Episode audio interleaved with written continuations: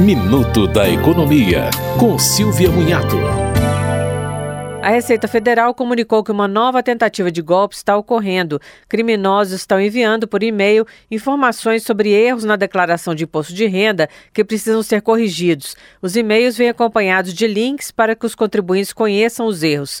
Mas o contribuinte não deve acessar esses links nem responder essas mensagens, pois podem expor dados sensíveis. A Receita Federal não envia mensagens por e-mail ou mensagem de texto. O contribuinte pode checar se existe alguma notificação acessando o sistema ECAC pela plataforma gov.br. Eventuais erros na declaração ou inconsistências serão indicados nesse sistema para eventuais correções por meio de uma declaração retificadora.